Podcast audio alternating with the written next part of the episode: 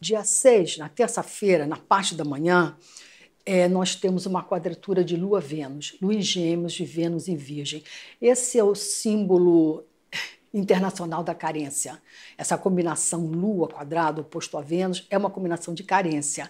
Não vá buscar afeto, atenção, carinho numa pessoa ou nas pessoas que não dispõem disso para você, não lhe dão isso não vai buscar na pessoa errada e só vai aumentar a carência. Em compensação, dá sim uma frustração muito grande de fazer coisa chata, coisa desagradável, coisa que a gente não gosta. Então comece o dia simplesmente pelas coisas que você gosta de fazer, que você aprecia.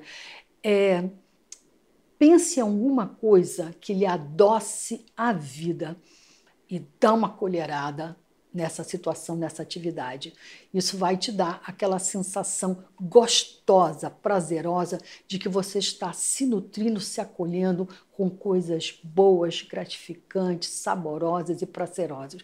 No instante, esse humor, essa carência, essa frustração passa e de, à tarde tudo flui muito melhor.